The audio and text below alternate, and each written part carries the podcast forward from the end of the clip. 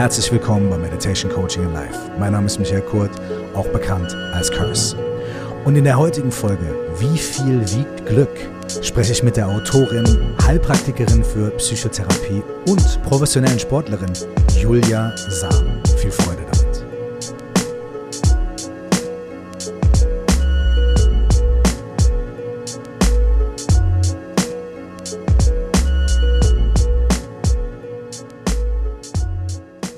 Wir befinden uns immer noch am Anfang des neuen Jahres. Und wie das immer so ist, die guten Vorsätze kommen und man hat über Weihnachten viel gesündigt. Äh, es gibt den Veganuary. Leute sagen, ey, ich möchte vegan leben im Januar. Ganz tolle Sache. Probiert es gerne aus. Mega. Ich habe mal eine Zeit lang ähm, einfach auch gesagt, okay, ich verzichte einen Monat lang auf Zucker und Alkohol oder zumindest auf Süßigkeiten und Alkohol. War auch eine interessante Erfahrung, weil es nämlich ganz anders war als das, was ich mir vorgestellt habe.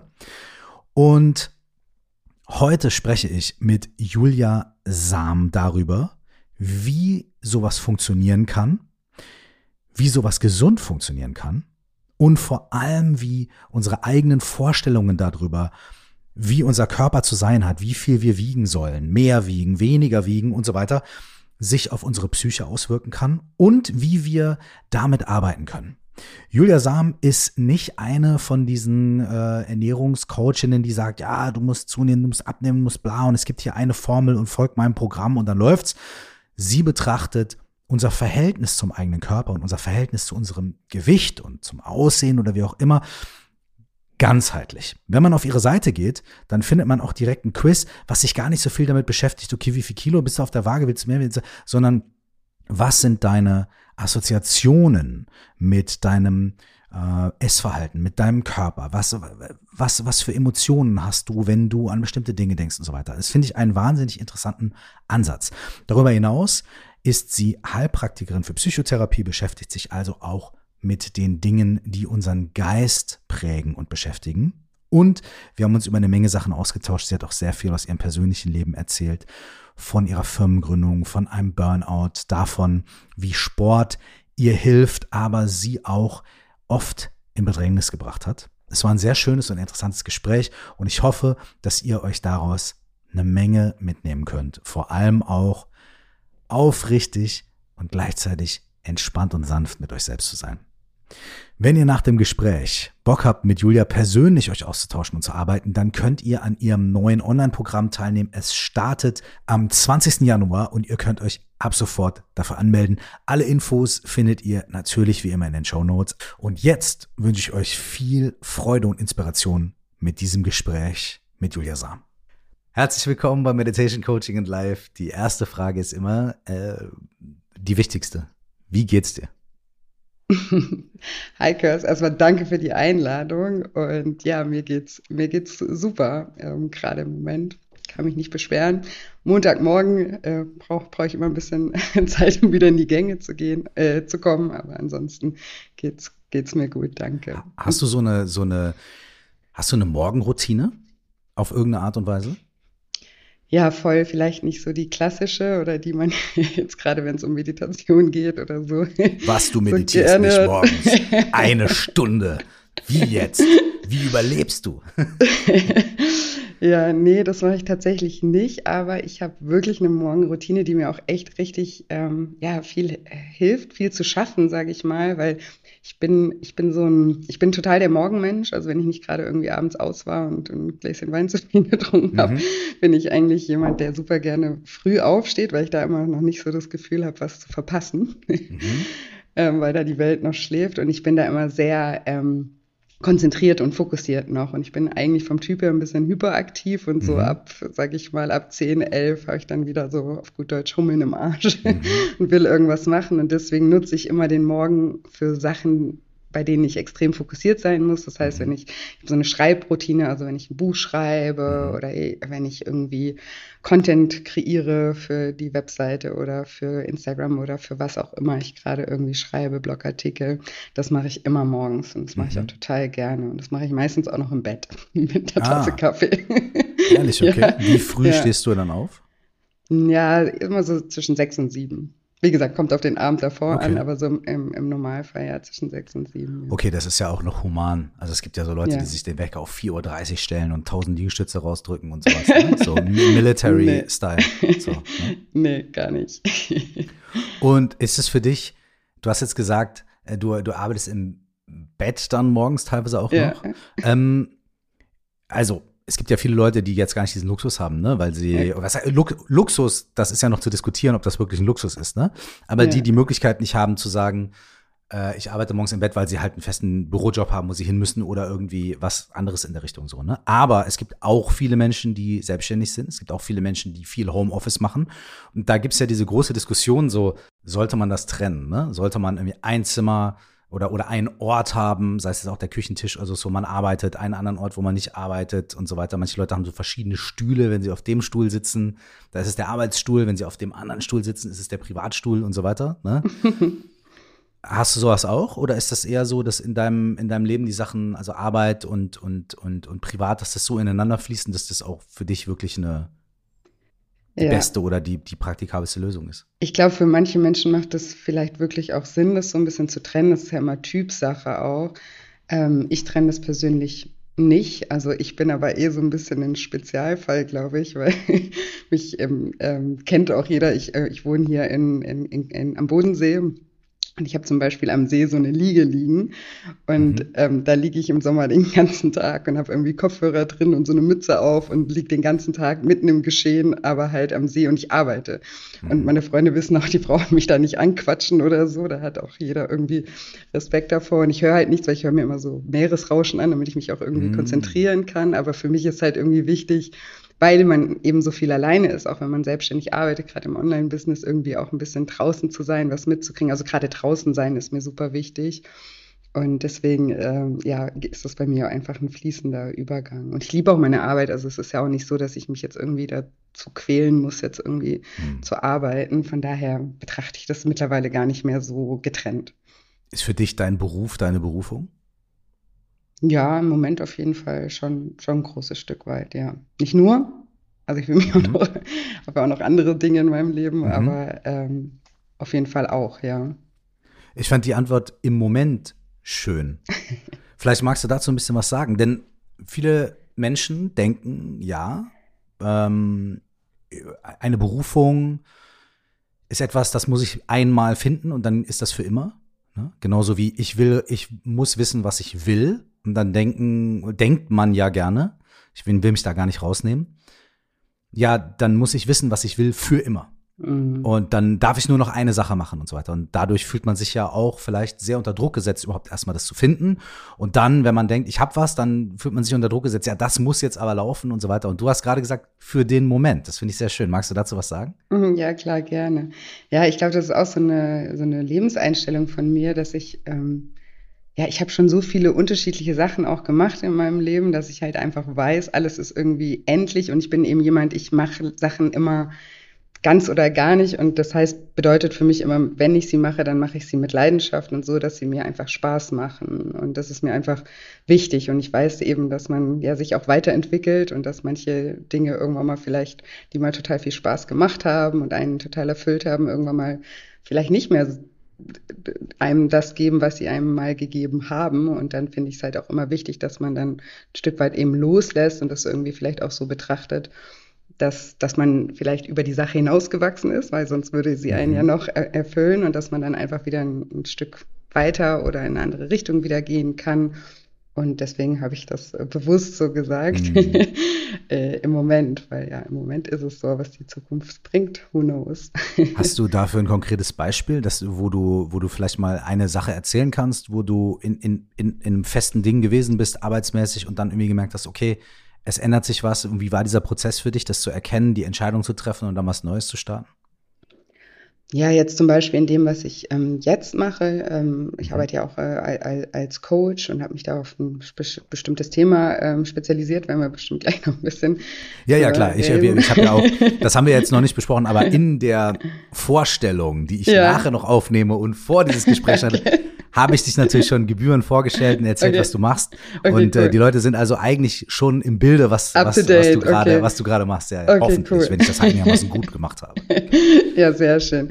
Genau, also das ist ja jetzt ähm, mein jetziger Job oder auch mal die mhm. jetzige äh, Berufung. Und ich habe früher, ich habe zum Beispiel, ich habe BWL studiert. Mhm. Ich habe ähm, ganz lange dann ähm, bei Bionade gearbeitet, ähm, im Marketing, habe irgendwann den Export für die gemacht. Und das hat mir damals auch super viel Spaß gemacht, weil ich da super frei sein äh, durfte auch in diesem Job. Ja. Da war, das war ein echter, ein echter Luxus. Aber zum Beispiel davor war ich in einem Hotel angestellt als mhm. Sales- und Marketing-Managerin, wo ich jeden mhm. Tag irgendwie mit dem Hosenanzug antanzen musste und Mahlzeit sagen musste und so. und das war halt so überhaupt nicht mein Ding. Also da habe ich mich halt, das, ich konnte das schon eine Zeit lang irgendwie aushalten, aber da muss ich wirklich sagen, aushalten, weil ja ich mich da einfach, ja, ich habe mich da einfach nicht ähm, so gefühlt, als könnte ich da ich sein. Und dann ist das Leben irgendwie immer anstrengend, finde ich, wenn man nicht wirklich man selber sein äh, kann. Und mhm. eben darüber bin ich zu Bionade, was dann nochmal eine ganz andere Welt irgendwie war und war so, oh, zum Glück habe ich da losgelassen und mir jetzt nicht gedacht, mhm. boah, hast jetzt so einen tollen Job nach dem Studium äh, gekriegt, muss da ewig dran festhalten, sondern dachte mir, geil, da gibt's ja noch ganz andere Sachen, die mir gar nicht, ähm, auch so gar nicht bewusst waren. Und von dort, also ich habe, ähm, äh, mein Vater ist gestorben ähm, vor ja, zehn Jahren jetzt mhm. und der hatte ein mittelständisches Unternehmen, was ich damals dann auch von einem Tag auf den anderen übernehmen musste und mich darum mhm. kümmern musste. Mhm. Was am Anfang natürlich auch erstmal die Totalüberforderung war oder wo ich auch dachte, das könnte ich nie oder auch immer Menschen mhm. dann auch im Nachhinein zu mir gesagt haben, boah, was du da geleistet hast, das hätte ich nie gekonnt und äh, das hätte ich von mir auch nicht gedacht, dass ich das irgendwie äh, mhm. äh, gekonnt hätte. Aber manchmal ist es ja so, wenn man muss, dann, dann kann man auf einmal, ne? weil man gar keine Wahl mhm. irgendwie hat. Und daraus habe ich zum Beispiel eben auch gelernt, ja, wenn ich, wenn ich, wenn ich, wenn, wenn ich etwas kann, wenn ich muss, dann bedeutet das ja auch, dass ich was kann, wenn ich es einfach nur will. und also wenn ich, ne? Schön. Also das war so mhm. sozusagen meine Schlussfolgerung daraus.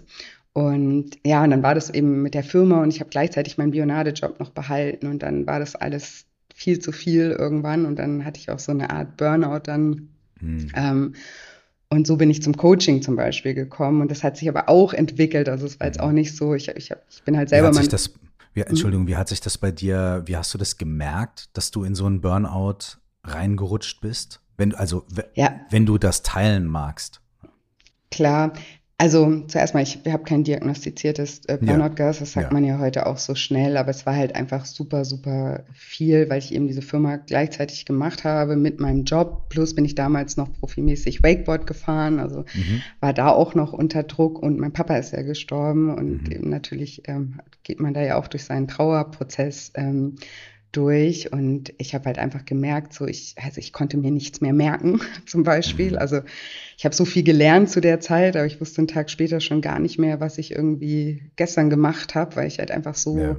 überfordert war und ich war viel gereizt, ständig irgendwie angespannt. Ne? Ich habe ich hab mich einfach so, ich habe mich gar nicht mehr gespürt. Ne? Also es war halt mhm. irgendwie so, als würde ich nur noch funktionieren und wäre überhaupt gar nicht mehr ähm, bei mir. Also so kann man das mhm. vielleicht ein bisschen, mhm. ein bisschen beschreiben. Ist jetzt natürlich auch schon wieder eine Weile her, so ganz kann ich mich, ist ja manchmal so, gell, kann man sich mhm. gar nicht mehr so reinversetzen, wie das, mhm. wie das war.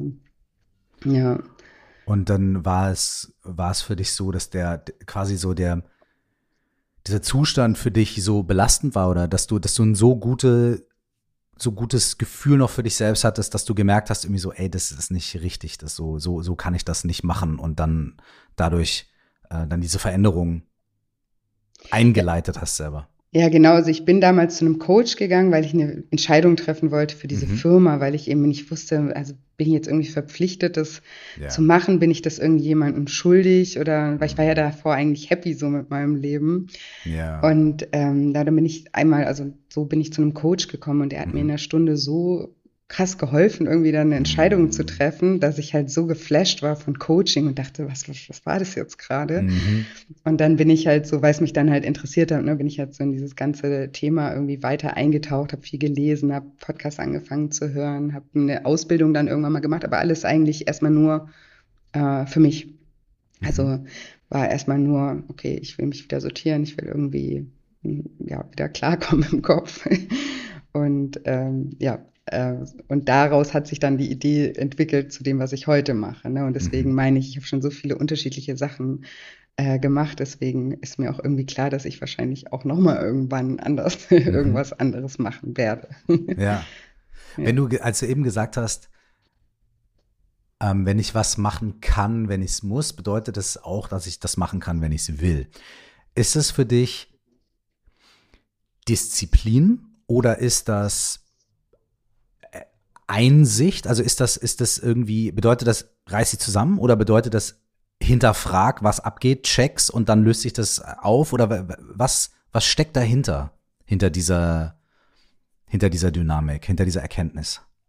Ja, ich glaube, es kommt ein bisschen drauf an, wenn du halt, ne, das Muss ist ja schon ähm, also suggeriert ja schon ein bisschen so, da muss man sich, manchmal muss man sich zusammenreißen im Leben. Ist mhm. einfach so. Manchmal passieren einfach halt Dinge und die müssen irgendwie geklärt werden. Und das ja. liegt ja nicht immer in unserer Hand, was irgendwie im Außen irgendwie passiert. Klar, man kann auch immer sagen, okay, ich lasse irgendwie laufen, aber ich weiß nicht, ob es dann immer so den besten Ausgang mhm. da hätte, wenn ich mich jetzt irgendwie an die Situation erinnert hätte. Das war dann halt einfach so, es war meine Verantwortung, da hingen irgendwie Familien äh, hinten dran, also die Mitarbeiter von mhm. meinem Dad ja. und also viele Familiengehälter. Wenn ich da gesagt hätte, nur sorry, ich muss jetzt aber erstmal hier ein Jahr klarkommen, dann mhm. da war halt kein, kein Schiffsführer sozusagen. Ja. Also manchmal eben glaube ich schon, dass man sich ein Stück weit für eine Zeit zusammenreißen muss. Das heißt aber nicht, mhm. dass man sich deswegen so vergessen muss wie ich damals. Also wenn ich jetzt mhm. rückwirkend denke, hätte ich auch sagen können, ich hätte meinen Job einfach früher aufgeben sollen bei Bionade und nicht parallel ja. noch fahren müssen oder so, das, das auf jeden Fall. Ähm, aber wenn man etwas möchte, dann ist das, glaube ich, ein ganz anderer Antrieb. Dann muss man, also dann, was ich auch vorhin gesagt habe, dass ich immer gerne alles mit Leidenschaft mache. Und wenn man so diesen mhm. Antrieb hat, dann ist das ja kein Müssen, sondern dann ist das ja ein Wollen.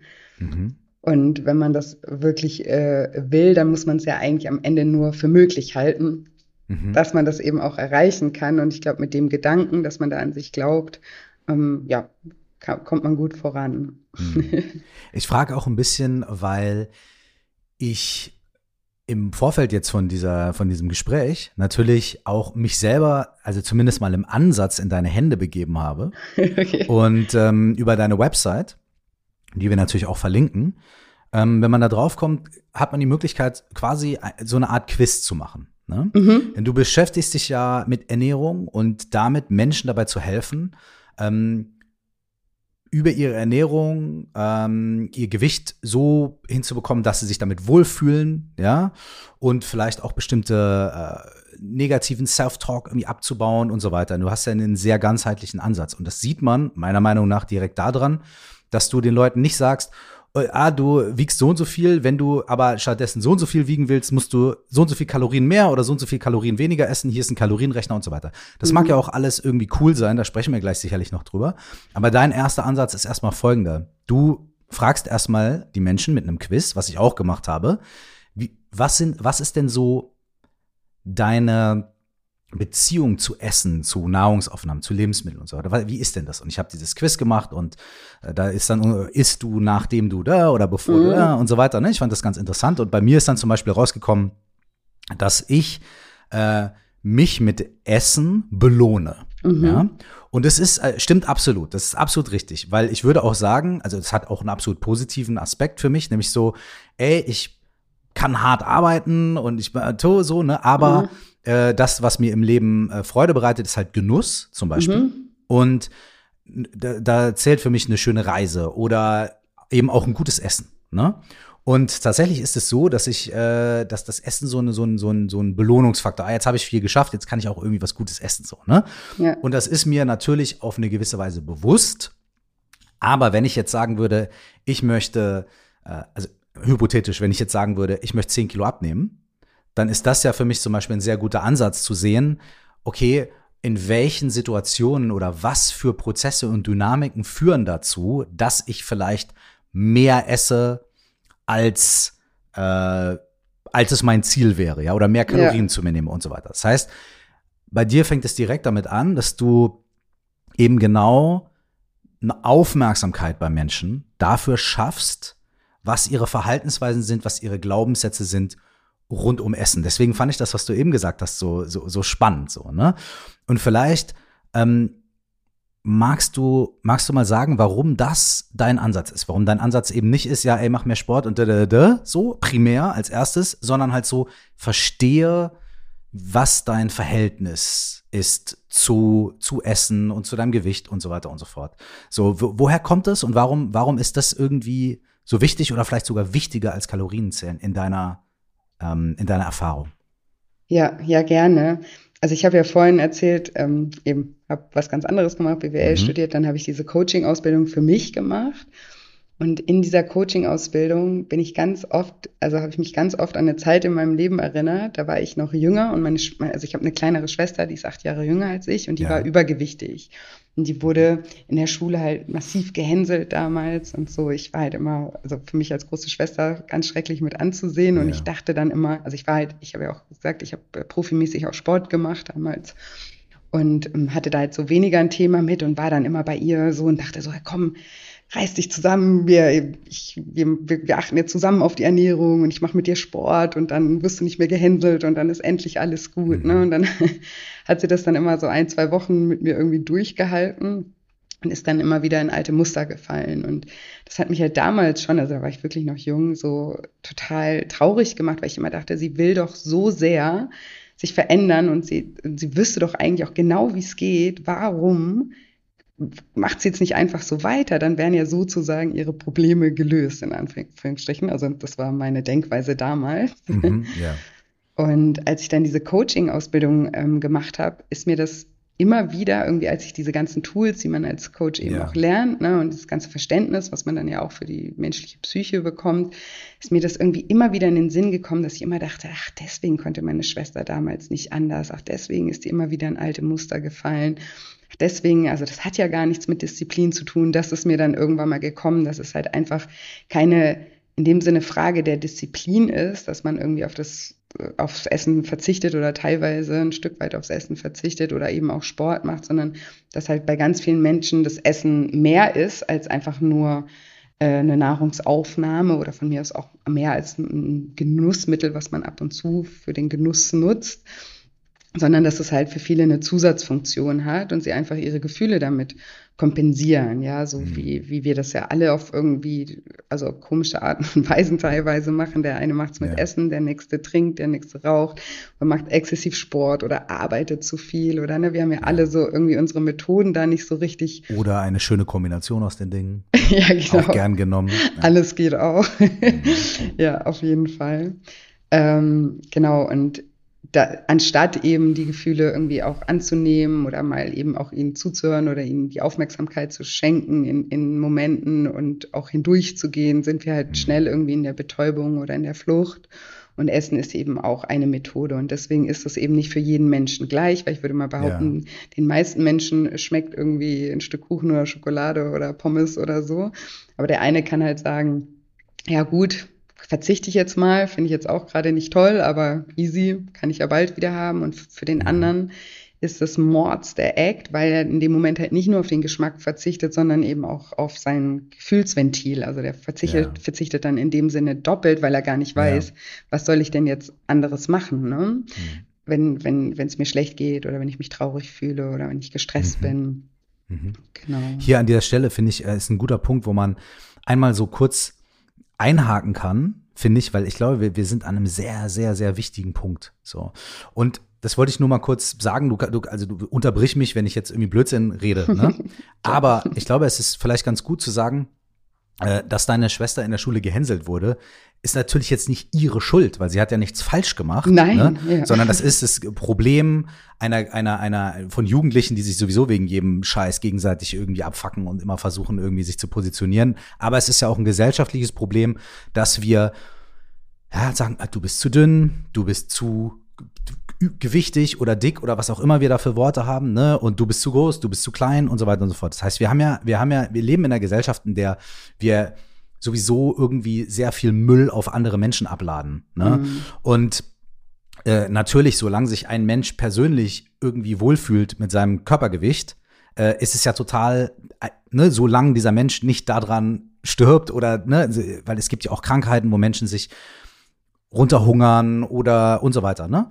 Ähm, aber natürlich ist es erstmal auf ganzer Linie scheiße, wenn man wegen seinem Gewicht diskriminiert wird, beschimpft wird und so weiter und so fort. Und ist natürlich dann nicht meine Verantwortung, nur weil die Leute mich scheiße finden, dann mein Gewicht zu verändern. Ich glaube, darüber sprechen wir ja gar nicht, sondern wir sprechen ja darüber, dass Menschen einen eigenen Leidensdruck haben, einen, eine eigene, eine, einen eigenen Blick auf sich selbst, der dann irgendwie nicht kongruent ist mit dem, vielleicht, was sie im Spiegel sehen. Ich muss ganz ehrlich sagen, zum Beispiel, ich bleibe jetzt einfach mal bei mir, ne? Ich bin 1,78 Meter groß, bin 44 Jahre alt und wiege gerade 85 Kilo. Das ist absolut gesund, kein Problem. Ich bin auch regelmäßig beim Arzt und alles ist tipptopp. Bei meiner Ärztin bin ich regelmäßig. Alles ist tipptopp.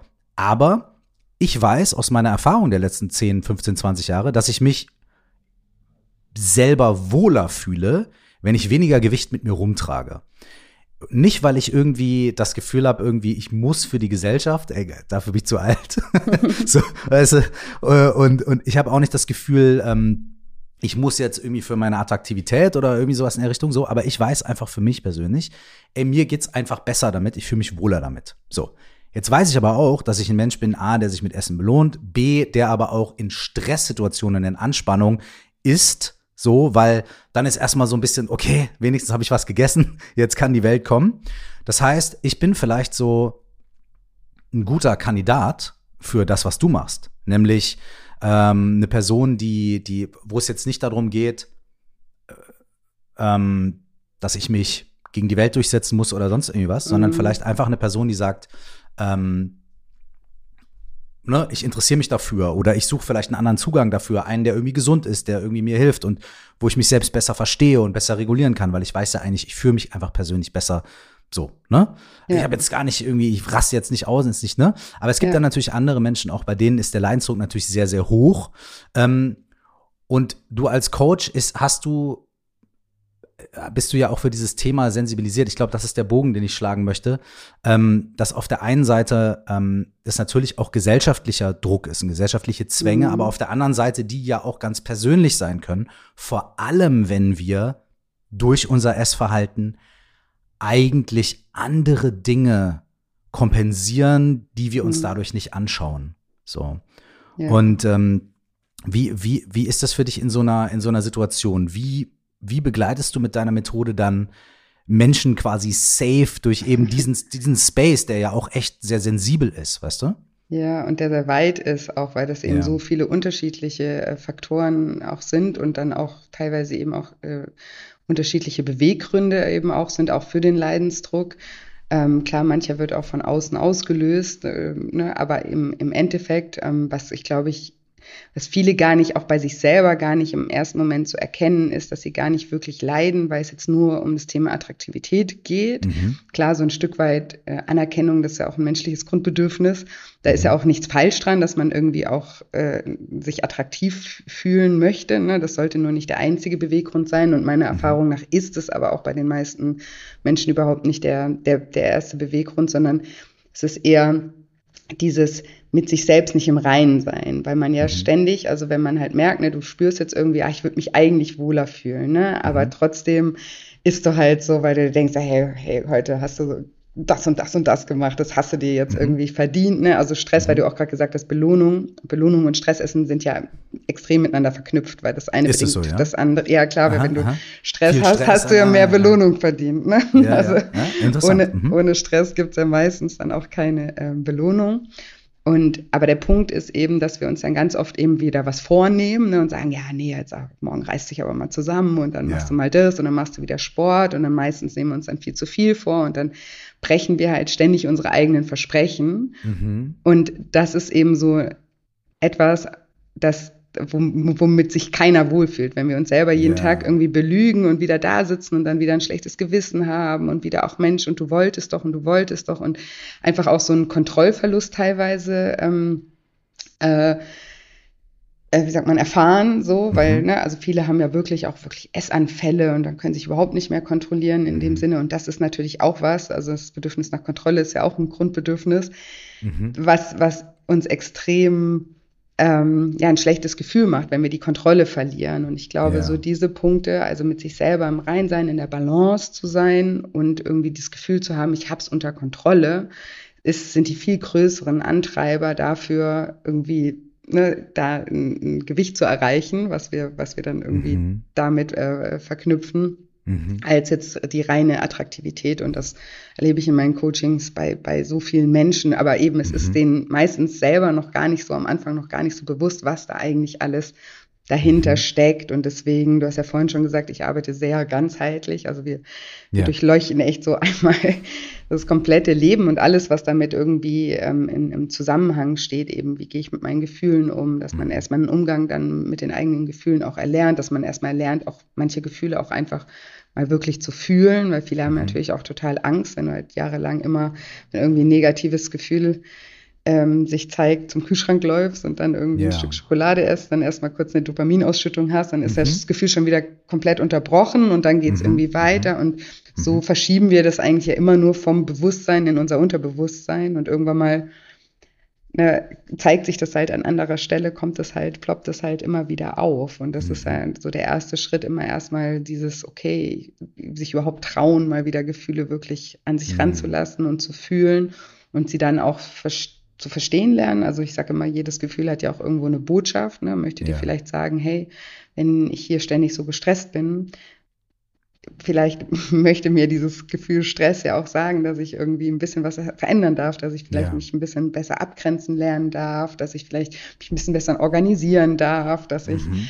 ähm, andere auf, der, auf eine andere Art und Weise vielleicht auch über Dinge nachdenken darf. Weil Stress ist ja zum Beispiel auch ganz oft was, was eigentlich ja primär im Kopf äh, stattfindet. Ne? Ja. Also, also ganz unterschiedliche Sachen, aber dass man einfach ähm, das Gefühl mal nimmt und sagt so, hey, was willst du mir eigentlich sagen? Warum kommst du eigentlich mhm. ständig wieder? Weil ohne dass wir das äh, machen, wird, wird das Gefühl sich halt irgendwie immer wieder zeigen und dann müssen wir immer mehr mhm. essen oder immer mehr rauchen oder immer mehr ja. trinken, ja. um es halt irgendwie zu verdrängen ne? oder zu betäuben in dem Moment. Das heißt, das Essen und das Gewicht ist eigentlich, es ist einfach nur die Tür, durch die man in diesem Fall halt als erstes durchgeht. Ähm, und dann geht aber, dann ist man auf einmal in einem ganz neuen Raum, in dem ganz viele Dinge sind, die man vorher gar nicht gesehen hat. Genau, ja. Genau, das, das finde ich ja spannend. Es ist ja oft bei, bei therapeutischen Ansätzen, ist ja oft so, man geht irgendwo hin und sagt, ah, ich bin so auf der Arbeit so, ne, oder ah, ich, ne, wie du eben zum Beispiel gesagt hast, ja, ich möchte eine Entscheidung treffen. Ne? Ja. Muss ich diesen Betrieb weiterführen? Bin ich jemand und so weiter, ne?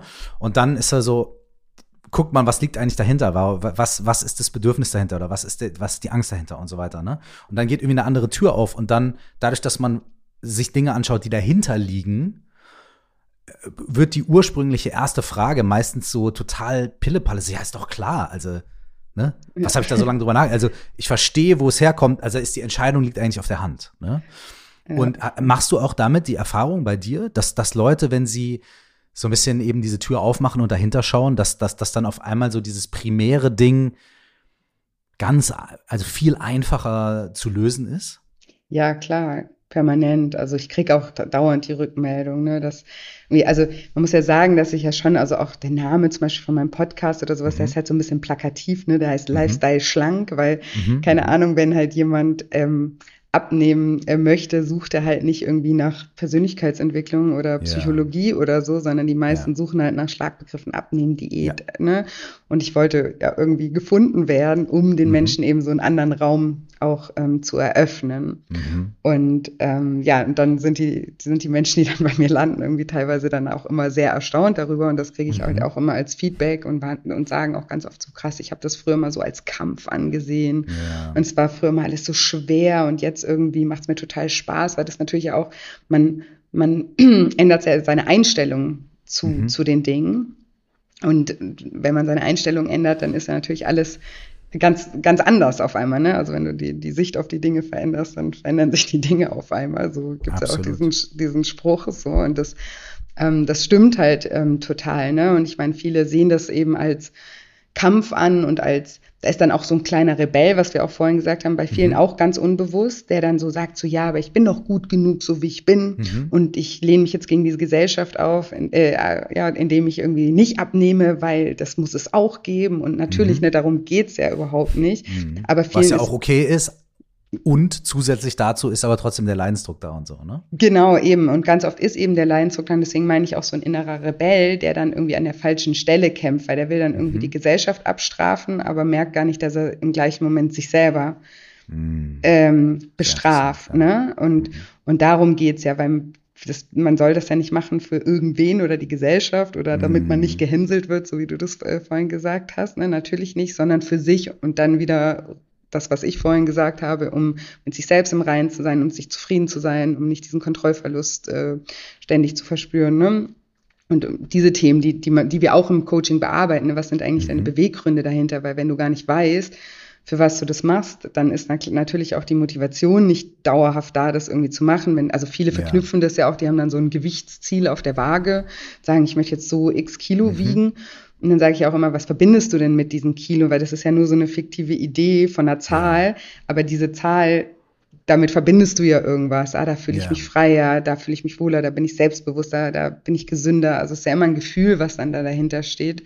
Und das erstmal. Feier ich, feier ich. ist genau mein, ist genau, äh, feier ich, weil das ist genau mein Ansatz, nämlich dieses, ein Ziel, ist gar nichts, ein Ziel ist gar nichts. Eigentlich geht es um das Gefühl. Was bedeutet das? Ja, ich will eine Nummer 1 Hit haben. Ja, was bedeutet das denn eine Nummer 1 Hit? Wie würdest du dich denn dann fühlen? So, ja, ne? Und von genau. dort irgendwie zu gucken. So, feier ich, weil ja. ja. Yes, genau, und it. vor allem ist es auch wichtig, um dann eben auch zu, weil viele haben dann eben so eine Zahl, ne, und die sagen dann, ja, ich mache jetzt ein Beispiel, ich möchte 75 ja. Kilo wiegen. Ja. Und dann wiegen sie irgendwie, irgendwann haben sie schon 10 Kilo oder teilweise 20, 30 ja. Kilo abgenommen und wiegen dann 78. Ja. Und die letzten drei Kilo kriegen sie einfach nicht runter. Und statt ja. irgendwie zu gucken, habe ich eigentlich mein Ziel schon erreicht, fühle ich mich schon wohler, bin ich schon selbst, wo ist es? Ne? Und dann, dann beißen sie sich an den letzten drei Kilo fest, yes. weil dann der Leidensdruck natürlich auch nicht mehr so hoch ist. Und klar, wenn der Leidensdruck nicht so hoch ist, haben wir halt auch weniger Motivation. Plus haben wir eigentlich unser Ziel schon erreicht. Mm. Und dann geht aber wieder die Negativspirale los. So, oh Mann, ich, hab bin, ich bin doch irgendwie ein Versager. Jetzt habe ich an den mm. drei Kilo bin ich gestanden. So, so ein mm. Blödsinn eigentlich. So, mhm. du bist schon längst angekommen, aber das weißt du mhm. halt nicht, wenn du nicht vorher mal für dich definierst, mhm. was du eigentlich willst, ne? was du eigentlich erreichen willst damit, dass du, mhm. dass du diesen Weg gehst. So, und deswegen. Liebe ich. cool. Wirklich. Äh, Finde ja. find ich ganz großartig. Bei mir war es dann äh, halt irgendein Erfolg so. Ne? Ja. Bei mir war es halt irgendwie, ich, ich erzähle ganz oft so, ja, ich habe immer gedacht, ey, wenn nicht 300 Leute aufs Konzert kommen, sondern 500. Und, ah, dann kommen 500. Ah, ich bin immer noch nicht glücklich. Ach, vielleicht müssen 700 kommen. So. Ja. Ah, ich bin immer noch nicht glücklich, ja. Ah, die, ich weiß noch, wie, wie, wie, ähm, wie mein ehemaliger Manager, als mein, als irgendein Album von mir kam raus, dann ist es auf Platz 11 in den Charts gegangen. Ne? Der hat mich angerufen am Telefon und hat gesagt, Scheiße, fuck, Platz 11, so, ein so, so ein Mist, ah, Kacke, bla, bla, bla. So. Und ich so, Alter, Platz 11 in den Albencharts. Ich habe vor fünf Jahren noch irgendwo im Keller gesessen und ins ja, Mikrofon geil. gerappt und ja. was ist doch das Beste, was einem passiert? Nein, das ist scheiße, wir müssen Top 10 gehen und so weiter, ne? Ja. Und das ist ja das Ding. Ist ja so, Alter, ob jetzt 10 oder 11, was zur Hölle, also, und dann ist nämlich eben die Frage, was bedeutet das? Ja. Warum ist 11 Versagen und 10 ist Gewinnen? Ja. Und da, da geht es überhaupt nicht über, um die Zahl. So, ne? Weil nur eine ganz kurze nerdige Randnotiz, weil du ja auch äh, mit der Musikbranche äh, viele Berührungen hast, ja. Manchmal ist halt die Nummer 10 in den Charts. Also diese Woche äh, gibt es zum Beispiel, sag ich jetzt mal, nicht so viele Plattenverkäufe. Die Leute sind im Urlaub, haben weniger, weniger gestreamt, weniger gekauft. Dann bekommst du mit, sag ich jetzt mal, ich fantasiere einfach mal irgendwelche Zahlen, dann kommst du mit 100.000 Streams auf Platz 10, ja. Und nächste Woche ist irgendwie das viel stärker, weil viel mehr Leute Musik hören. Ja. Und da kommst du mit 100.000, da kommst du mit 150.000 Streams nur auf Platz 15. Ja. Äh, und dann ist nachher die Frage, Moment, warum ist denn jetzt die 150.000 Streams auf Platz 15? Das ist doch eigentlich mehr, aber dadurch, dass das Kräfteverhältnis anders ist und so, also es gibt ist jetzt mal so reingenördet, also die Leute hier im Podcast zuhören, die denken sich jetzt, was ist bei dem los? Aber was ich damit meine, ist, es ist ja auch jetzt relativ. Ne? Ja, es, es ist, ist genauso wie, wo relativ. ist der Unterschied zwischen 73, 75? Weil die Frage ist, was bedeutet es? So. Genau. Und ich finde auch, es ist ja auch immer, das finde ich zum Beispiel, ich kann das jetzt nochmal runterbrechen, zum Beispiel auf den Sport. Yes. Ja, wenn du halt, wenn, wenn ich jetzt mir überlege, also ich, eben, ich bin früher professionell Wakeboard gefahren ne, und mhm. die, wenn du anfängst damit, dann ist erstmal boah, kann überhaupt starten, ne? Und dann ja, ist das ja. so, wow, ich konnte starten. Ist genau ja. das gleiche geile Gefühl, wie das erste Mal über einen Kicker zu springen. Hey, ich komme beim Wakeboard nicht, ich komme nicht aus dem Wasser raus. Alter, ja, das geht eben nicht geht vielen so, noch nicht. noch nicht, genau. aber eben genau so. Und da ist, aber das erste Mal, oh, dann starten, hat geklappt. Yeah, ist geil. Das erste Mal beim Kicker fahren ist geil. Das erste mhm. Mal den Trick in 180 machen. Ist immer, ja, aber ja. egal wo du bist, es ist immer das geile, geil, also das, das gleich mhm. geile Gefühl, mhm. wie wenn du irgendwie ähm, ja krassere Sachen dann irgendwann mal machst, weil es halt irgendwie das erste Mal ist und weil du über dich irgendwo ein Stück weit hinausgewachsen bist. Und so definiere ich zum Beispiel für mich selber immer Erfolg, so halt einfach so ein Stückchen über mich selbst hinausgewachsen. Und dann freue ich mich und dann vergleiche ich irgendwie auch gar nicht so wirklich mit mit anderen Menschen oder mit irgendwelchen Fakten, so wie du jetzt auch gerade gemeint hast, ne? mhm. ne? Was, was ist denn eben, so wie du gesagt hast, ich saß doch vor ein paar Monaten noch im Keller, Platz 11 ist doch crazy, so. Mhm. Ja, warum? Weil, ne, weil das ist jetzt so die, die, das erste, der, der erste Bezug, den du irgendwie da, dazu hast und das ist einfach ein, ein cooles Gefühl und ich glaube, da sollten wir uns halt auch eben voll frei von machen, uns immer dann rechts, links und mit noch besser vergleichen, sondern vergleich dich einfach immer ein Stückchen mit dem, was, was, was du davor warst und dass du ja irgendwo aus deiner Komfortzone und irgendwie über dich hinausgewachsen bist. Und das ist doch eigentlich das Gefühl, was wir immer suchen, was sich, was sich eben toll auch anfühlt in dem Moment. Mhm. Ja. Super schön. Wie, wie, wie lang ist der, ähm, was gibt es da für Möglichkeiten bei dir? Also ich habe jetzt dieses Quiz ausgefüllt, ne? Mhm. So. Und dann habe ich jetzt äh, gesehen, okay, ja, ich habe ein kleines bisschen mehr verstanden, zumindest mal so den ersten Ansatz was ich da überhaupt mache. Ne? Und dann kommt schon sowas, wie du sagst, ey, Stress und Belohnung, das hängt zusammen, ist absolut nachvollziehbar. Ähm, und was ist dann so der, der, wie geht's dann weiter? Was ist der erste Ansatz und wie begleitest du dann ähm, die Menschen auf dieser, auf dieser Reise? Wie, wie, wie läuft das bei dir ab? Wie funktioniert das? Und was, nach was für Prinzipien und, und auf welche Art und Weise? Was hat sich da irgendwie als, als am besten herausgestellt für dich? Ja, also ich habe, also ich würde erstmal empfehlen, jeder, der jetzt irgendwie sich so angesprochen fühlt und denkt, so, ich würde auch gerne mal irgendwie das ganze Thema mhm. ein bisschen auf eine andere Art und Weise betrachten, dass er vielleicht einfach mal in meinen Podcast reinhört, weil ich glaube, da kriegt man so das beste Bild davon, wie, wie, ich, mhm. wie ich arbeite oder ich mache auch ab und zu mal so kostenfreie Seminare, mhm. auch ein bisschen ähm, erzähle halt darüber, dass man da noch mal ein bisschen tieferen Einblick äh, bekommt. Und wenn man dann irgendwie denkt, ja, okay, das hört sich irgendwie schlüssig an und das, ich, ich bin da auch äh, bereit, irgendwie ein bisschen an mir zu arbeiten und mutig auch ein Stück weit, um eben in diesen anderen Raum, den du ja eben so schön benannt hast, ähm, zu gehen, dann biete ich ein ähm, zehnwöchiges äh, Online-Coaching-Programm an, das ich auch selber ähm, begleite und das hat eben mhm. zehn Schritte. Und es fängt immer damit an, dass wir erstmal das Gefühl, also mit den Gefühlen arbeiten, ja. das, was ich vorhin gesagt habe, die kennenlernen, hinterfragen, und dann ähm, schauen eben immer auf zwei Seiten. Einmal, ne, wie kann man präventiv vielleicht daran arbeiten, dass es gar nicht mehr so oft zu Stress oder Trauer oder Langeweile oder was auch immer dahinter steht, kommt. Mhm. Auf der anderen Seite und auf der anderen, also und auf der anderen Seite eben zu schauen, wenn, weil wir werden jetzt mhm. nicht alle immer happy und nie mehr yes. gestresst sein, welche anderen Ventile gibt es noch, um, mhm. um irgendwie darauf zu reagieren, weil es gibt ja nicht nur ne, das Essen, ich sage ja auch mal als Beispiel, ne, es ist ja nicht so, dass das Essen jetzt irgendwie, wenn du ein Stressesser bist, ähm, dein Haushalt macht und deine Arbeit erledigt und die Kinder von der Schule abholt, sondern mhm. im Endeffekt ne, tut es dir ja nichts, außer dass du das verknüpft hast mit als Ventil. Ja, aber es ja. ist ja nicht so, dass es dir tatsächlich hilft, irgendwie damit umzugehen. Und so gibt es eben auch noch andere Dinge, auf die wir uns einfach konditionieren können, um mit mhm. dem, mit dem, also Stress oder mit sonstigen Gefühlen, die wir nicht so gerne fühlen, umzugehen. Da schauen wir dahinter. Dann erarbeiten wir immer eben das Ziel und das Ziel dahinter eben, also was, was wollen wir eigentlich erreichen und ähm, erarbeiten dann einen Plan und wer, da heißt bei mir Lifestyle-Plan, ja. weil das ähm, ist eben was, was jeder für sich erarbeitet. Also ich helfe im Brainstorming mhm. und auch untereinander, aber der sieht jetzt bei niemandem gleich aus, weil ja, für jeden verstehe.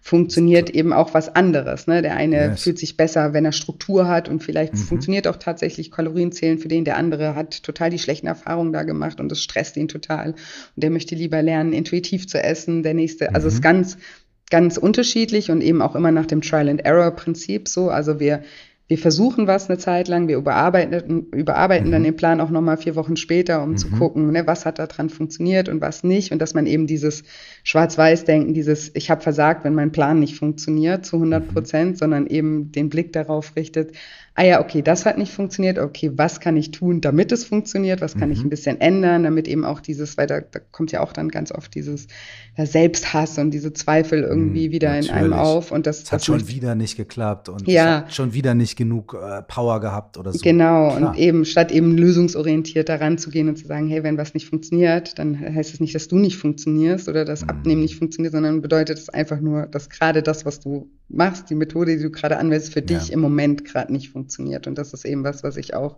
vermitteln möchte. Und dann schauen wir halt auch ganz viel noch dahinter, was die Glaubenssätze hinter dem Essverhalten sind, weil ganz mhm. viele, ne, also gerade so Grundglaubenssätze wie ich bin nicht gut genug, ne, dass man mhm. sich das selber gar nicht zugesteht oder irgendwie gönnt, weil man sagt, ne, das, das ist irgendwie für andere Menschen bestimmt. Ich war schon immer so, meine Eltern waren schon so, ich bin genetisch irgendwie äh, dazu verdammt, irgendwie übergewichtig zu sein oder ganz, also gibt es die unterschiedlichsten Dinge, ja. die halt viel auch aus so Halbwissen, auch aus den Medien entstehen, auch da so ein mhm. bisschen Aufklärungsarbeit zu machen und dann eben auch am Selbstbild zu arbeiten, zu sagen, hey, ich kann auch ne, anfangen, ein Stück weit jemand anders zu sein, wenn ich das möchte. Ich muss nicht immer ja. so die, dieses Bild von mir immer wieder und immer wieder bestätigen. Und an den, am, am eigenen Wertesystem arbeiten wir auch, mal zu gucken, ne, was sind mhm. überhaupt meine Werte und was haben die damit zu tun, wie ich mich halt teilweise auch, was das Essen angeht und den Sport angeht, verhalte. Also da ist eben, ist es sehr, ist es sehr, äh, sehr mhm. ganzheitlich und ähm, mhm. ja, äh, braucht eben so ein bisschen, wie ich gesagt habe, ein bisschen Mut und eben auch den Willen, irgendwie ein bisschen anders da mal ranzugehen und ehrlich zu sich selber irgendwie auch mhm. zu sein. Und das, mhm. deswegen sagen auch immer ganz viele, es ist so eine Reise zu, sie haben so eine Reise zu sich selbst eigentlich gebucht, mhm. während sie eigentlich nur abnehmen wollten. Und dann ist die Abnahme hm. meistens eben so die logische Konsequenz. Also das ist dann gar nicht mehr der Hauptfokus, sondern das ja. läuft dann eben nebenher, weil man ja. sich eben verändert und weil man seine Einstellung ähm, auch verändert und die Perspektive darauf.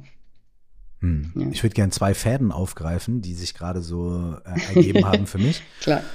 Hm, der erste ist, Vielleicht auch noch mal ganz kurz einfach. Ähm, ich werde öfter gefragt, ja, was ist denn der Unterschied zwischen Coaching und Therapie? Ne? Mhm. Und äh, manchmal ist das natürlich auch irgendwie fließend so. Ne?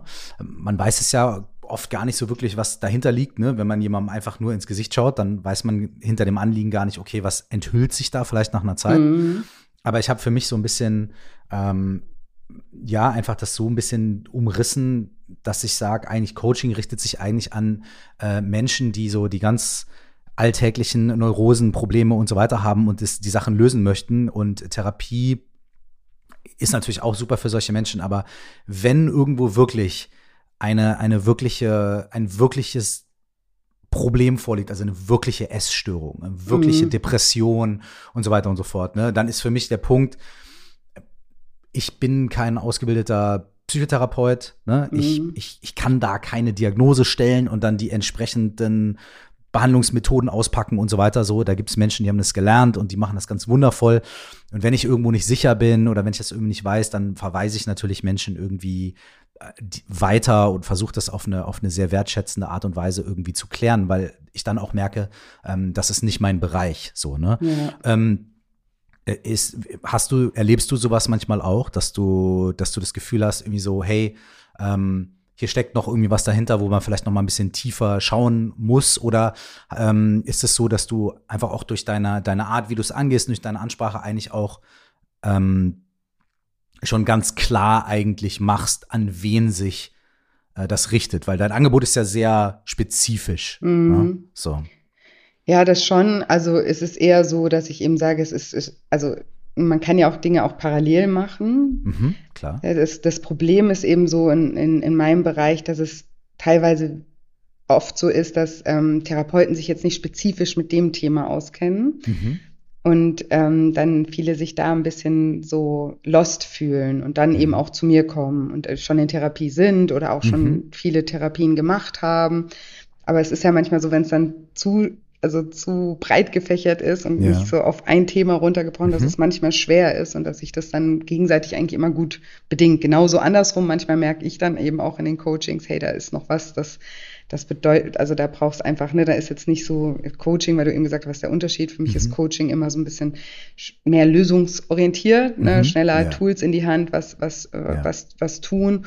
Und Therapie ist ja eher so Prozessarbeit. Ne? Es mhm. braucht dann auch wirklich äh, Zeit und muss arbeiten und da gehen nochmal zehn mehr Räume irgendwie mhm. auf. Und ähm, wenn ich das halt merke, dass ich sage, hey, hier sind so ein paar Punkte, dann schicke ich die natürlich auch äh, zu einem Therapeuten und sage vielleicht auch genau diese Punkte, jetzt vielleicht gar nicht mit der Überschrift irgendwie Essen oder sowas, sondern die da noch dahinter liegen, die sollten nochmal bearbeitet werden, auf jeden Fall, ja. Hm. Und der zweite, zweite Faden, den ich ziehen wollte, ist intuitives Essen. Mhm. Dafür, das finde ich total interessant und vielleicht magst du mir ein bisschen was darüber erzählen, denn ich habe so einen Haken im Kopf, wenn ich intuitives Essen höre. Und den wollte ich dir kurz einmal auf den Teller legen und dann mhm. vielleicht kannst, kannst, du mir, kannst du mir den entwirren. Und zwar, wenn ich intuitives Essen höre, dann denke ich, ja, das klingt auf der einen Seite für mich wie etwas, was ich kenne, weil ich auf der einen Seite glaube, ich ein recht gutes Gespür dafür habe, was mein Körper möchte. Also manchmal sagt er mir wirklich, ey, dann gibt er keine Ruhe, bis ich eine bestimmte Art von Essen zu mir genommen habe. Ne? So, sei es Proteine oder sei es irgendwie Vitamine oder whatever so. Ne? Also mein Körper sagt mir das schon manchmal. So. Ähm, auf der anderen Seite denke ich, es kann aber auch sehr schwierig sein, ähm, wenn man nämlich, wenn, wenn sich nämlich Intuition vermischt mit irgendwie äh, Mustern oder mit kompensieren und so weiter. Ne? Dann weiß man ja gar nicht, ist das jetzt meine Intuition, die mir sagt, ist eine Pizza, weil ich wirklich unbedingt Fett und Kohlenhydrate brauche. Ne? Äh, oder ist das irgendwie mein, mein Muster und mein, so, was mir gerade sagt, irgendwie ist jetzt eine Pizza, weil und so weiter, ne? Wie funktioniert das, dieses intuitive Essen und wie schafft man das, das, dieses mentale Spielchen irgendwie auseinanderzudröseln? Weißt du? Ja, ich habe die gleichen Haken im Kopf. Okay. Du, also ich bin da auch keine ähm, Expertin für, ich bin jetzt auch keine, sage ich mal, also es gibt ja Coaches, die haben sich wirklich auf das Thema intuitives mhm. Essen spezialisiert. Ich habe ja gerade eben gesagt, bei mir geht es wirklich darum, dass jeder so seine Methode findet ja, und sich voll. dann auch wirklich damit auseinandersetzt, auch eigenständig, dann auch mhm. zu sagen, okay, ich, ich gehe da jetzt nochmal voll rein und möchte das irgendwie ähm, für mich lernen. Und für mich ist aber eher so, dass ich eben sehe, dass wenn jemand schon jahrelang irgendwie ein problematisches Essverhalten hat, dass es sehr, sehr schwer ist, dann irgendwie intuitiv zu essen, genau wie du auch gerade gesagt hast, weil eben, ne, woher weiß ich jetzt, dass ich gerade meinen Stress abbauen will oder mhm. selbst so wie die Nahrungsmittel irgendwie auch äh, sind heutzutage, ne? woher weiß ich, dass es nicht der Geschmacksverstärker ist, der mhm. mir jetzt sagt, ist mehr oder der Zucker mhm. ist. Das sind natürlich auch Trigger, plus sind wir ja überall auch getriggert von Werbeplakaten und an mhm. jeder Ecke ist ein Bäcker, an jeder Ecke ist ein mhm. Döner. Ne? Also wir, das ist ja auch super schwer da irgendwie. Also wir sind ja auch Menschen und wir sind genetisch auch irgendwie so so äh, ausgerichtet, dass wenn wir Essen sehen, ne, früher gab es keine Kühltruhe mhm. oder so, mhm. wo wir erstmal mhm. Sachen einfrieren konnten, sondern dass wenn wir Essen sehen, dann wollen wir auch automatisch mhm. erstmal irgendwie was essen. Das, ne? das ist einfach ein Auslösereiz von außen, der hat überhaupt nichts damit zu tun. Deswegen, ich finde das super schwer, ähm, intuitive ähm, Ernährung zu erlernen. Ich finde das schön, wenn das ein Endziel ist, aber ich, mhm. ich sage auch immer, weil ich auch viele Menschen in meinen Kursen habe, die zum Beispiel eben andere Kurse gemacht haben zum intuitiven Essen und dann auch irgendwie dann noch zugenommen haben dann dadurch, mhm. ne, weil sie dann gedacht haben, ja, okay, ich muss ja auf meinen Körper hören und so einfach, mhm. wie du ja sagst, ist es nicht. Und sich dann wieder so gefühlt haben, als wären sie total, also das ist dann ein richtiges äh, Scheitergefühl, ja. ne, so ich bin jetzt gescheitert, mein, mit meiner Intuition stimmt was ja. nicht. Das ist richtig schlimm für Menschen. Mhm. Und da da, da sage ich dann auch immer, also das ist auch kein Scheitern, weil das ist so die Königsdisziplin und gerade ne, so wie nicht jeder, mhm. zum Beispiel nicht jeder Raucher dann einfach zum Gelegenheitsraucher werden kann. Mhm. Ja, also ist es ja. eben auch so, dass wenn du halt mal ein Problem hast oder wenn du, wenn du ein Problem mit Alkohol hast, dann ist es vielleicht halt eben auch die ganz oder gar nicht Variante, die, mhm. die funktioniert und nicht die, ja, ich trinke jetzt mal ab und zu, weil wir halt ganz schnell wieder, unsere alten Muster gehen ja nicht, gehen ja nicht verloren. Diese mhm. Bahnen sind ja immer irgendwie da und können eben auch schnell wieder reaktiviert werden.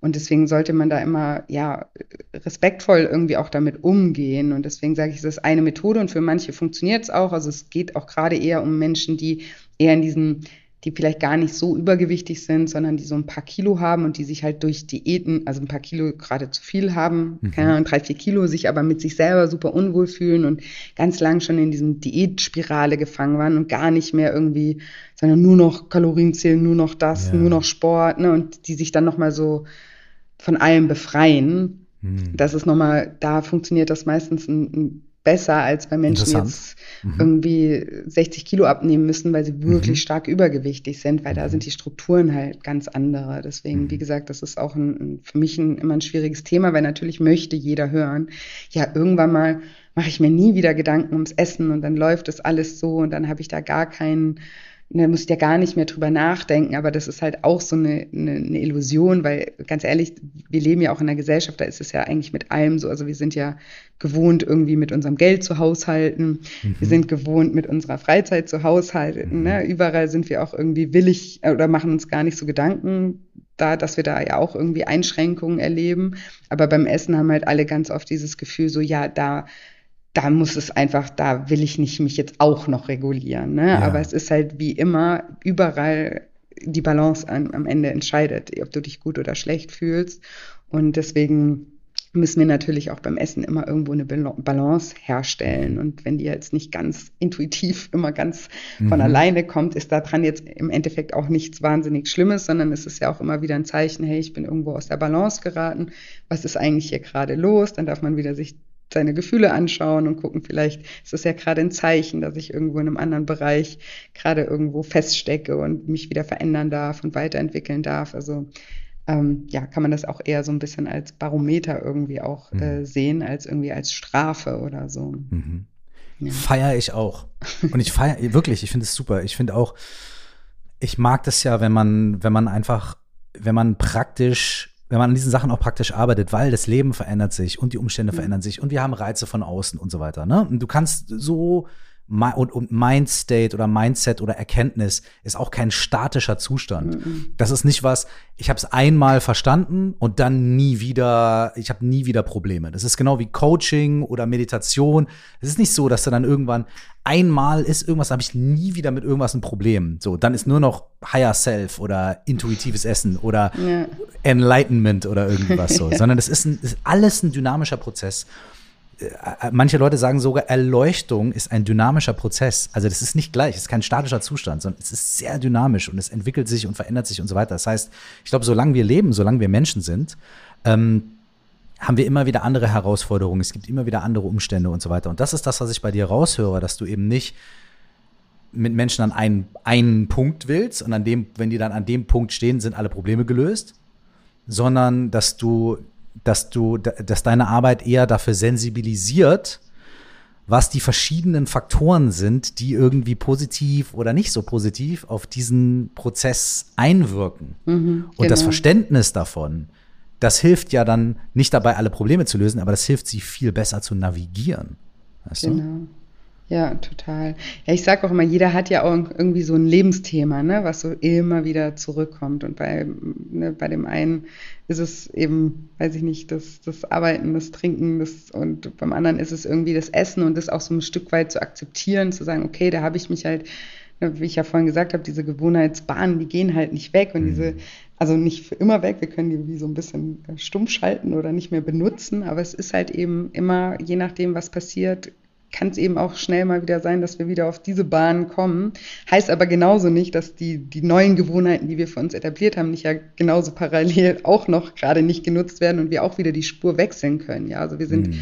ja immer irgendwo handlungsfähig, aber wenn wir uns immer nur fertig machen und sagen, oh, jetzt bin ich schon wieder und das kann ich nicht und hier habe ich wieder versagt, dann, dann kommen wir immer in diese Negativspiralen rein und da dann wieder rauszukommen, ist halt super, ähm, super schwierig. Und was ich halt den Menschen mit irgendwie auf den Weg geben will, ist, dass wir, dass sie lösungsorientiert denken. Also ich sage immer, also das wissen auch alle bei mir in Coachings mhm. oder die meinen Podcast hören, dass ich so ein bisschen MacGyver-Fan bin ja. und immer sage so, hey, ihr müsst euren inneren MacGyver aktivieren und der sucht jetzt Lösungen für euch, ja, weil wer sucht, der findet und das ist ja immer, ne, je, je nachdem, was so halt da oben ein für eine Frage, ne, sind wir bei dir Aha. wieder richtig, was du dich fragst, dafür wirst du auch antworten am Ende mm. finden. Ne? Und wenn du mal sagst, oh, warum bin ich jetzt schon wieder in meine Muster gerutscht, warum habe ich jetzt schon ja. wieder gegessen? Ne? Ja. Äh, und also warum habe ich schon wirst wieder gegessen?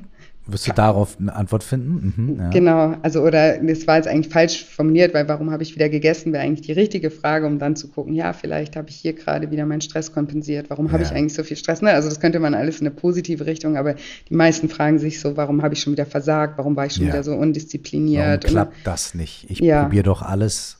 Genau. Ne? Und da, damit kommen wir halt eben nicht, nicht weiter. Und das ist so sozusagen, was Mist. ich immer, eine, eine MacGyver-Ausbildung ist mein Programm, sag ich immer. Richtig gut. ja. Cool. Hey, die Leute, die dich finden wollen, finden dich, du hast ja schon gesagt, über deinen Podcast, da kriegen die Leute schon mal so einen, einen Einblick. Ich glaube, die Leute haben jetzt hier auch schon einen guten Einblick bekommen in eben in dass es nicht darum geht zu sagen, ja, es gibt ein Idealgewicht und da musst du jetzt hin und jetzt bla bla bla, sondern das ist eigentlich die Frage, die dahinter steht, ist, okay, was bedeutet das? Wie möchtest du dich fühlen? Was verknüpfst du damit? Okay, und dann lass uns schauen, wie, ne, was für Muster da vorliegen und wie wir uns dahin bewegen. Das finde ich super und ich finde es auch überhaupt nicht doof, dass man es plakativ aufhängt und hinter dem Plakativen dann was Nachhaltiges bereithält. Ja. Weil, wie du so richtig gesagt hast, viele Menschen möchten natürlich erst noch das Plakat, viele Menschen suchen halt äh, nach Stressreduktion und finden dann Meditation vielleicht. Ne? Oder sie ja. suchen nach äh, äh, äh, Jobwechsel und dann finden sie durch ein Coaching halt irgendwie vielleicht mehr zu ihren eigenen Mustern. Ich finde das absolut, äh, ich finde es gut, ich finde es legitim. und ich äh, ähm, hey, wer weiß, vielleicht ähm, ziehe ich mir eine andere Brille an und rasiere mir den Bart und dann sitze ich irgendwann bei dir so im Coaching und so. Weil ich finde ich finde es eigentlich wahnsinnig, ich finde es wahnsinnig interessant. Ich finde es sehr, sehr, sehr interessant. Auch einfach nur als Methodik und als, als, äh, äh, als Ansatz. So, ey, vielen Dank. Danke, dass du das machst und danke, dass du das mit, äh, mit mir und uns geteilt hast. Ja, ich danke dir für die Einladung und dass ich das mit euch ähm, teilen durfte. Ey, sehr, sehr gerne. Und sag noch einmal, ähm, vielleicht äh, wirklich noch einmal irgendwie, wie heißt dein Podcast? Wie, und ich meine, du hast ja auch Bücher veröffentlicht und, und vielleicht, wenn du den Menschen einmal ganz kurz mitgibst, zack, zack, zack, wir verlinken es ja. natürlich auch in den Show Notes, aber dann haben sie es nochmal gehört. Ja, gerne. Also ich glaube, alle relevanten Informationen gesammelt findet man auf meiner Webseite, die heißt mhm. shinecoaching.de, also Shine wie auf mhm. Eng Englisch strahlen, S-H-I-N-E, shinecoaching.de. Da findet man auch diesen Test, von dem du gesprochen hast, zum emotionalen mhm. Essen. Sehr interessant. Und ja. Dann findet man mich unter julia-scheincoaching auch bei Instagram. Mhm. Und ähm, mein Podcast heißt eben Lifestyle Schlank, der mhm. plakative Name. Ähm, und in meine Bücher, also mein erstes Buch heißt auch Lifestyle Schlank und das mhm. ähm, zweite Buch, was ich geschrieben, äh, äh, geschrieben habe, heißt Deine Gefühle wiegen mehr, als du denkst. Mhm, da sind wir wieder beim Thema. Mhm. genau. Und ja, aber wie gesagt, ich glaube, Webseite ist so das, das ein, einfachste und ich glaube, zum Eintauchen, um mehr zu verstehen noch, ist der Podcast so das, das mhm. coolste Medium, was jetzt einfach auch kostenfrei zu, zur Verfügung steht. Schön. Dankeschön. Ja, danke. danke dir. Danke für die coolen Fragen.